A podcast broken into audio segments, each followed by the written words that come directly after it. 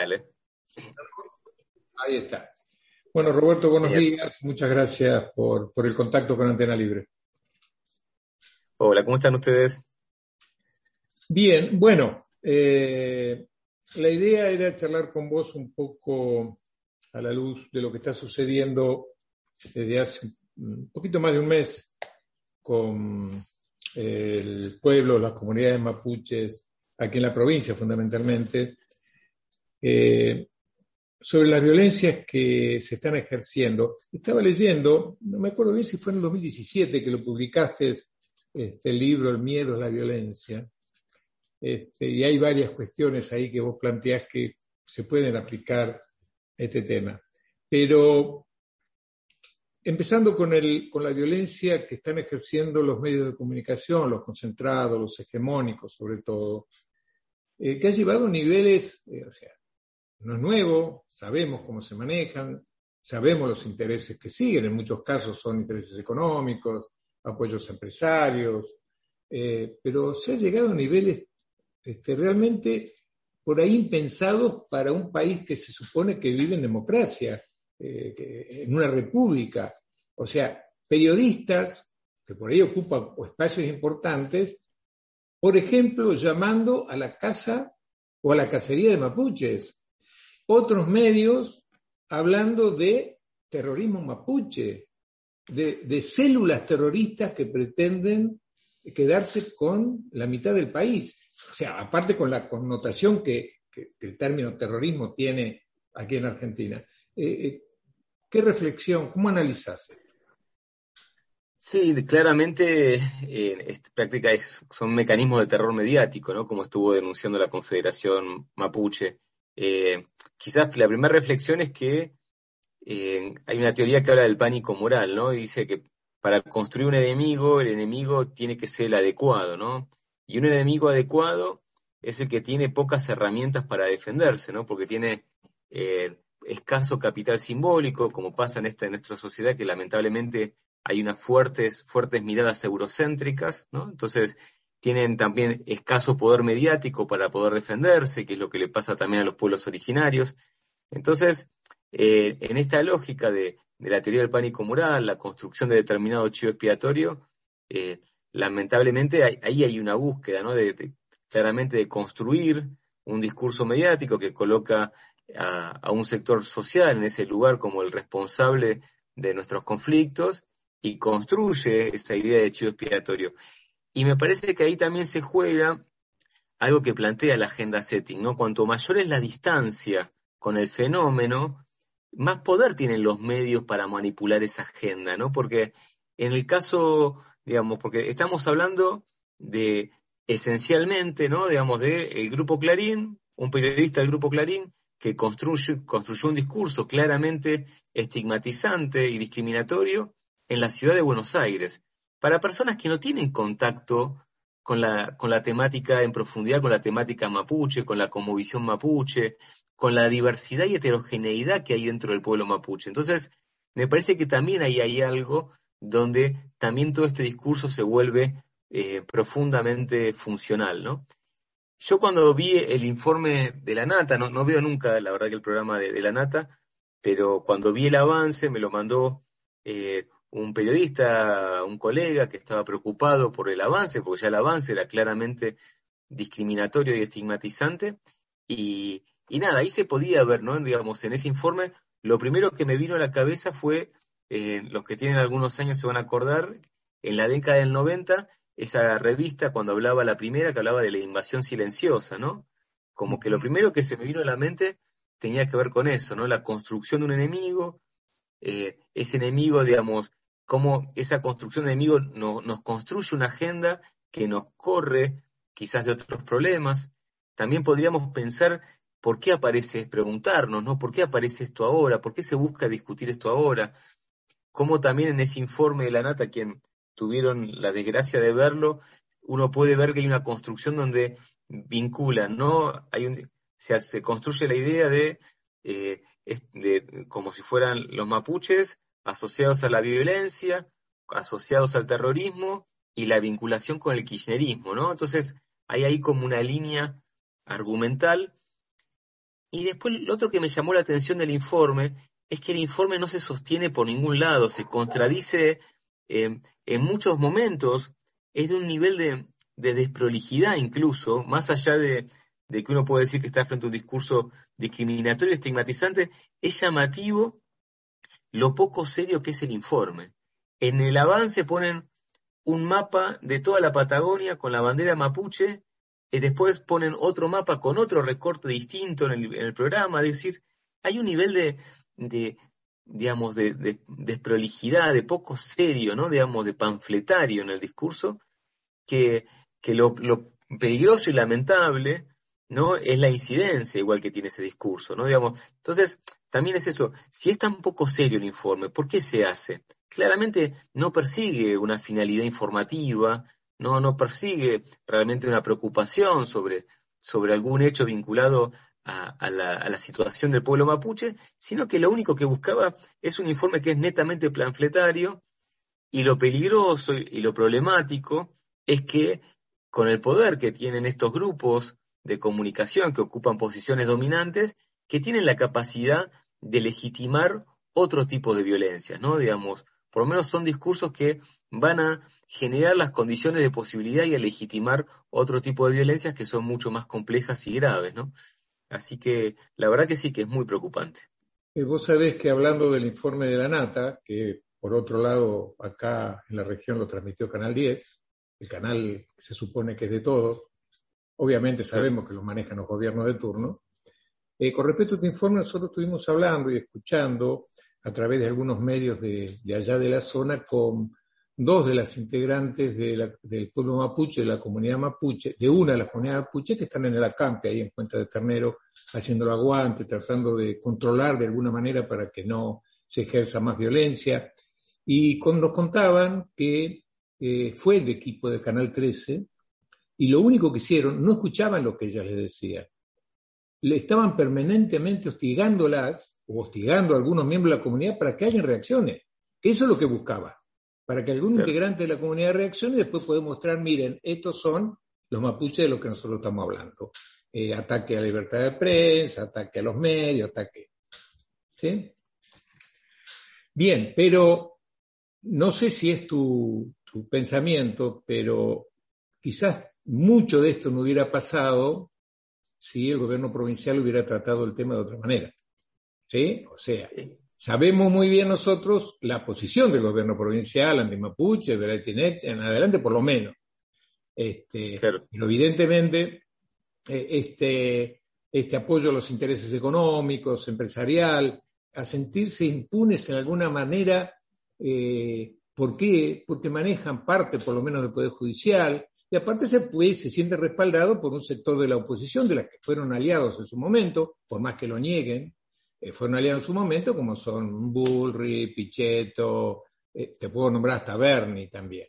Eh, esa es la otra violencia, la violencia institucional, pero este, que alcanza niveles muy elevados. Sí, sí, sí, sí.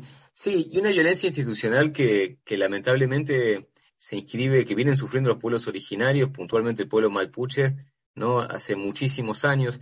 Eh, a mí me, parece interesante un concepto que, plantea Diana Lenton, que dice que, que, hay un genocidio y también hay una realización después simbólica de ese genocidio, ¿no? Que es, me parece, lo que sigue estando presente hoy por hoy como, como discursos que va legitimando otras violencias. Y en relación a lo que vos planteabas, también yo pensaba, digo, que lo planteó la Confederación Mapuche, ¿no? que, justamente este año se tiene que discutir la prórroga de la ley 2660, ¿no? que declara la emergencia en la posesión de tierras de los pueblos originarios. Entonces, también este informe se da en un contexto particular, ¿no? donde pareciera buscar legitimar, por un lado, una violencia institucional y también, digamos, la vulneración de los derechos de los pueblos originarios, ¿no? porque eh, viene a, determinar de legitimar determinadas políticas.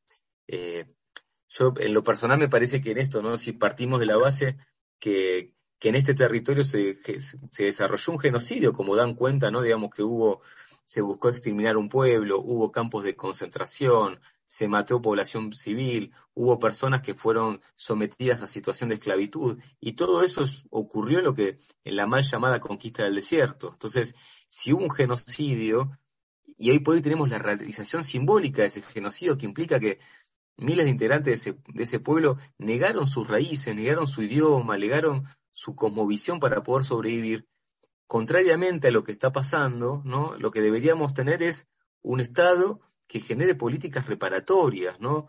Que pida disculpas por, por ese genocidio y que vea la forma de desarrollar estrategias para fortalecer a esos pueblos y fortalecer en la recuperación de su cosmovisión, ¿no? Digamos, y, y plantearlos también y el reconocimiento también de sus autonomías, ¿no? Que, que también nos cuesta un montón esto de ponernos en el lugar de, digo, de poder escuchar también lo, que nos están diciendo esos pueblos. Eh, pero bueno, lamentablemente estamos en un momento muy complejo, me parece, donde hay eh, una, una derecha que, que, que como discurso fue ganando terreno. Me parece que el resultado también de las últimas elecciones, eh, por más que fueron pasos, por más que no definieron nada de, lo concreto, muy poco de lo concreto, sí legitimó determinadas miradas, ¿no? Digamos, determinados discursos de derecha, discursos racistas, que en algún, parte, en algún punto estaban presentes en la sociedad, pero me parece que en este contexto como que encuentran mayor legitimidad. Eh, ¿Vos pensás o crees, eh, Roberto, que a la luz de todos estos hechos, está bien, hay mucho de ignorancia, vos lo decías, yo quisiera saber cuántos habitantes de la capital federal conocen realmente o saben algo de los pueblos originarios, sobre todo los pueblos mapuches.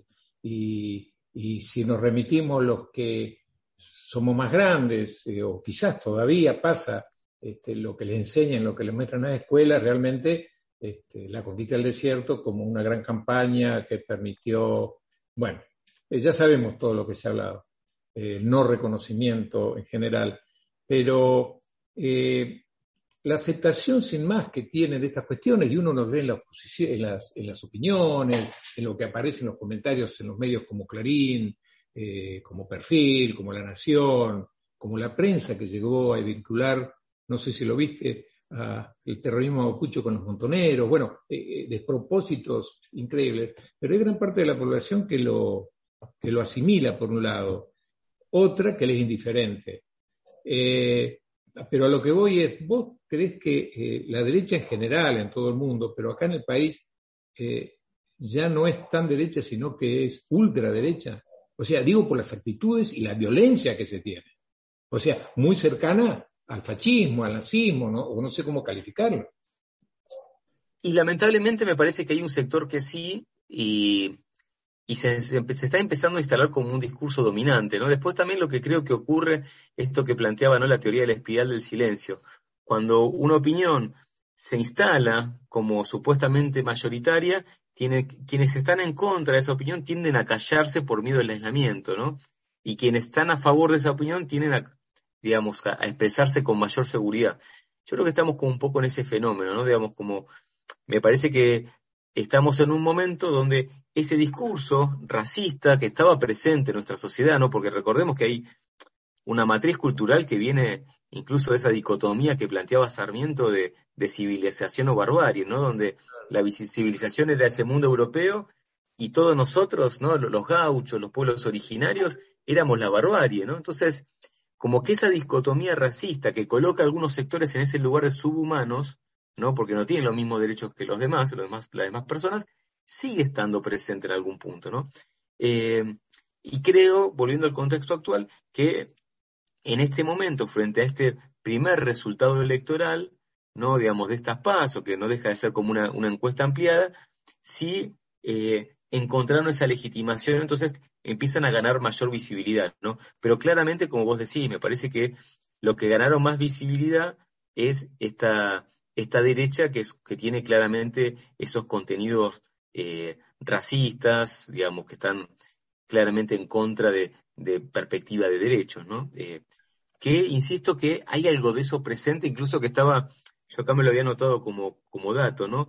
Estaba presente en el discurso mediático, porque los monitoreos de la Defensoría del Público, por ejemplo, dan cuenta que el tópico pueblos originarios es el menos, el menos tematizado, 0,2% ¿eh? de las noticias que se generan en la ciudad de Buenos Aires, que lamentablemente consumimos en todo el territorio, eh, tienen que ver con, el tema pueblos originarios, 0,2%. Y muchas veces las noticias incluso son noticias que estigmatizan a los pueblos originarios. Es decir, por un lado están invisibilizados, es decir, no sabemos, si es por el discurso mediático, no sabemos nada de, esa cosmovisión, y cuando aparecen en los medios, habitualmente aparecen asociados a un hecho de violencia. ¿no? Entonces, como hay, digamos, hay una matriz cultural racista, ¿no? que tiene que ver con nuestra historia, y estos discursos fortalecidos por el discurso mediático de estos grupos de comunicación concentrados, que obviamente hoy, hoy encuentran, hay una expresión política que los exacerba, ¿no? Y lamentablemente eh, esos discursos racistas, como bien señalabas vos, digo, no, no, no son patrimonio exclusivo, si se quiere, de, Cambiemos, el PRO, ¿no? Digamos, lamentablemente tienen anclaje también en otros sectores, así que me parece que hay una batalla cultural muy fuerte que, tenemos que seguir dando, ¿no? Eh, la, ley de medios, sí. Sí sí, sí, sí, dale, con la ley de medios que me interesa. Una ley de medios que, se abandonada, sí la ley de medios que, abrió algunas puertas, ¿no? Digamos, eh, en esto de pensar que, garantizar el derecho a que pueblos originarios tengan radios, tengan, eh, se les reserve ¿no? una parte del espectro, y que costó muchísimo, cuesta muchísimo, y hay muchísimo ahí para, para seguir desarrollando, ¿no? Donde, donde esas comunidades puedan tener también hablar en voz propia, ¿no? No ser hablados por otros, lo que pasa, claro, en una desigualdad de relaciones de, relaciones de poder, ¿no? Que es muy compleja. Claro. Eh, una última preguntita, Roberto. Eh, hablando de todas estas cuestiones, eh, uno recuerda lo que sucedió con los jóvenes, este, con todo el proceso que vivió el país, con la dictadura genocida cívico-militar, con el que se vayan todos y demás, la movilización de los jóvenes, que vos le hablabas a un joven de política, o de político, de partido político y demás, disparaban directamente. Después, con un trabajo que, esto es una opinión personal, eh, realmente impresionante, el kirchnerismo logró que los jóvenes volvieran a movilizarse, volvieran a movilizarse y mucho. Y en este momento uno encuentra que hay un sector de la juventud que calculo que antes también existían, pero por ahí llegan a extremos de apoyar a personajes como Milei. Eh, yo te lo digo, no solo por lo que uno ha, escuchado y ha leído, sino, bueno, yo trabajo con chicos también, y por ahí escucho azorado lo que, lo que opinan, porque he visto chicos con perfil donde tienen la, forma de la foto de mi ley y le he preguntado este, el por qué, sin meterme obviamente a opinar este, política ni partidariamente, por una cuestión de que uno es docente, el otro es el alumno, y no estamos sobre ese tema. Pero realmente no solo me llama la atención, sino que preocupa que un personaje de estas características, yo le diría hasta de esta calaña, pueda calar en un sector de los jóvenes. Mm. Sí, yo creo que termina expresando ese discurso de la antipolítica, ¿no? Digamos, porque creo que no, no sé si, me parece que el, fenómeno Milley, digamos, va a tener ahora, tiene como esta espuma y después me da la sensación, quizás estoy equivocado, espero que no, pero creo que eso va a ir bajando y decantando que hay gente que votó a Milei como eh, en la crisis del 2001, que esa crisis política también tan fuerte, como votaban a Clemente, ¿no? Digamos, en Buenos Aires como fenómeno, yo estaba viendo allá y era un fenómeno, mucha gente ponía la figura de Clemente como una forma de rechazo, ¿no? Digamos, eh, me parece que tiene que ver con ese discurso antipolítica y, e incide, ¿no? Lamentablemente está claro que el discurso de la antipolítica eh, tiene que ver con, defender lo establecido, ¿no? Una sociedad desigual, una, sociedad donde se concentra en la riqueza y se profundiza la desigualdad. Así que la única herramienta que tenemos para transformar la realidad es la política y es involucrarnos más en la política. Creo que en el discurso de la derecha, o, o ponerse una hipótesis, ¿no? Creo que tiene, es más funcional a la lógica comunicacional actual, ¿no? Me da la sensación, en la lógica comunicacional actual, donde se prima eh, la, lógica de las redes sociales, de los TikTok, de, el discurso superficial, efímero, en pocos caracteres, de alto impacto, creo que la derecha tiene mayor facilidad para adaptar su discurso a eso. ¿no? Digamos, como ejemplo se me ocurre decir que hay que meterlos a todos presos, ¿no? Para hablar de, de la inseguridad o hay que matarlos a todos, es algo que es más fácil de decir de explicar y de transmitir que si vos querés explicar una política transformadora de seguridad o políticas inclusivas en los sectores populares. Es mucho más fácil explicar el discurso de derecha en la lógica comunicacional actual, el discurso estigmatizante que apela a lo emotivo muchas veces, que apela a los prejuicios, que cuando uno quiere explicar un discurso político que tenga otro nivel de, profundidad. Y porque de hecho, si uno ve el discurso de Milley, navega en esa superficialidad, ¿no? Digamos, de hecho quedó, quedó en claro en el debate que se hizo en la ciudad de Buenos Aires, ¿no? Cuando, eh, cuando le hicieron alguna repregunta no, no sabía, no podía salir. Es decir, navega en esa superficialidad que es la lógica, me parece que predomina en las redes sociales en la actualidad. También creo que ahí en la lógica, la situación de la pandemia hizo que el discurso mediático y el discurso de, las redes sociales fuera lo que eh, creciera en relación a, los vínculos interpersonales. Yo ahí tengo una expectativa de que ahora que se están abriendo los espacios, que estamos recuperando el espacio público, que eso, eso permite que las organizaciones populares, los clubes de barrio, las ONGs, los militantes populares los comedores, las, no sé, las mutuales, todas esas redes que también hacen a la comunicación popular, vuelvan a recuperar cierto protagonismo que me parece que con la lógica de la pandemia habían perdido, ¿no? Y me parece que ahí está también, si se quiere, los espacios de acumulación de poder popular. Así que yo que siempre veo el vaso medio lleno, tengo mi, mi expectativa puesta en eso. Sí.